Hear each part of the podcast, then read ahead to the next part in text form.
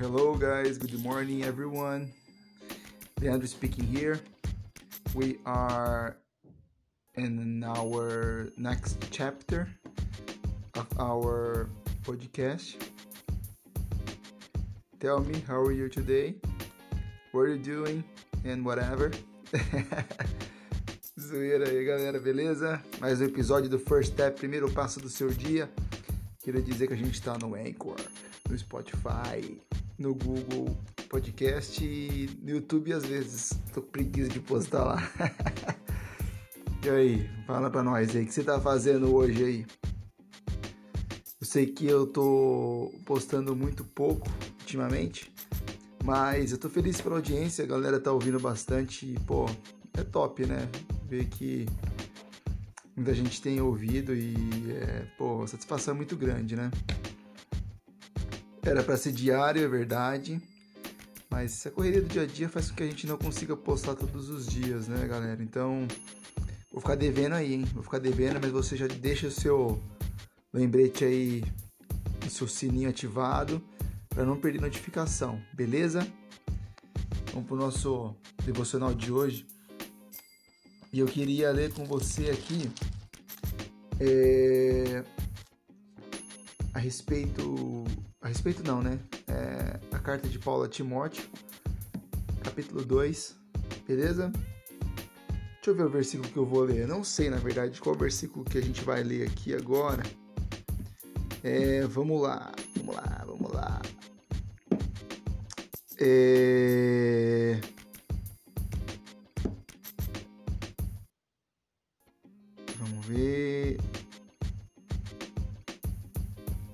versículo 1 ao versículo 3, beleza?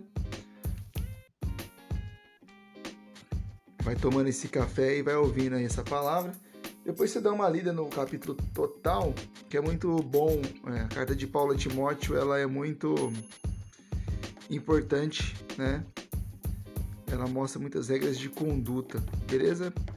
Vamos lá então? 1 Timóteo capítulo 2. Antes de tudo, recomendo que se façam súplicas, orações, intercessões e ações de graça por todos os homens, pelos reis e por todos que exercem autoridade, para que tenhamos uma vida tranquila e pacífica com, uh, com toda piedade e dignidade. Isso é bom e agradável perante Deus, nosso Salvador. Beleza? Bom, é, eu queria ressaltar né, que há, uma, há instruções de Paulo a Timóteo. Né, Timóteo era um jovem, mas ele já estava à frente de uma igreja, já estava à frente de um grupo, tá? E quando eu falo igreja, à frente de um grupo, então a igreja a neotestamentária não tinha templos, ela era, ela era como se fossem células, né? pequenos grupos que se reuniam em casas. Né? É, mas, mesmo assim, é, essa forma anárquica, né, vamos colocar assim entre aspas, de, de organização, fazia com que a igreja crescesse muito. Né? Então, mesmo que uh, os imperadores perseguiam os cristãos, os líderes judeus né, do sistema judaico perseguiam os cristãos, cada um que morria nascia 10, então se convertiam 10. Né? Então, pela, até mesmo se você forem analisar a própria conversão de Paulo, né, que enquanto Estevão, lá em Atos dos Apóstolos, era apedrejado, eles seguravam a, a, as roupas, as túnicas do, do pessoal que apedrejava Estevão, né, é um exemplo de como o evangelho avançava independente da característica da pessoa, né, das pessoas. Então, o evangelho ele, ele era muito escoado, ele era escoado muito rápido, de uma forma muito difícil de ser contida, mesmo que com violência, tá bom? É, e Paulo então se converte e ele e depois de uma longa pregação, ele que é o apóstolo dos gentios, né? O discipulador dos gentios, né? Daquele, daqueles não judeus, ok? Só é possível, claro. Nós ouvimos a mensagem da cruz, a mensagem do evangelho através de Cristo, lógico, né? Mas humanamente falando, Paulo foi responsável por essa por esse ensino se flexibilizar para a gente, né, fora daquele costume judaico. E Paulo ele começa a ele começa a pregar e esse jovem Timóteo ele começa a servir, né, é, em Éfeso, ok? E Paulo começa a dar algumas recomendações para ele e que também tem serventia para nós nos dias de hoje. A saber, né, Timóteo era, era um jovem, né, era um jovem servo ali da igreja, né, servo de Paulo, um aprendiz de Paulo, mas que era um homem que tinha muita força e muita vontade e estava à frente de uma igreja que era grande e que estava em expansão. Os desafios eram grandes, né? É, porque havia muitos falsos profetas, como existem, existem hoje também, né? E havia-se a necessidade de doutrinação, tá? No bom sentido da palavra, por mais que doutrinação tomou uma, tomou uma conotação negativa né, no âmbito político, é, hoje, é, na verdade, doutrinação, o correto é ensino, tá? Então havia uma necessidade muito grande de ensino das pessoas e novos convertidos que entravam com filosofias humanas, ok? E Paulo, no capítulo 1, né, é, adverte Timóteo sobre os, os, mestres da lei, né, os, os, as pessoas que tinham outros costumes e queriam implantá-las dentro da igreja. Né? Então, é, Paulo adverte, explica para Timóteo que ele precisa combater e etc. Né? No capítulo 2, ele também faz algumas, dá algumas instruções e algumas recomendações né, acerca da adoração. Né? E agora aqui que a gente entra, tá? É, há uma necessidade muito grande de orar de uma forma correta. Parece redundante, porque a palavra de Deus diz que nós não sabemos orar como convém, né? mas o Espírito Santo é ele quem sabe as nossas necessidades e que ele geme com gemidos inexprimíveis diante de Deus em nosso favor. É, mas é, ele faz recomendações para que é, as orações né, é, sejam feitas de uma forma interessante. Ele diz súplicas, intercessões e ações de graça por todos os homens. Né? É, a súplica ela diz respeito a você colocar diante de Deus uma situação que está acontecendo com você, né? É... Então é necessário quando você ore, né? Você fale de coisas que acontecem com você, externe isso diante de Deus, ok? Mesmo que ele já saiba, é, é necessário porque é, é uma relação que precisa ser transparente. Deus ele quer que você seja né, transparente com Ele ok?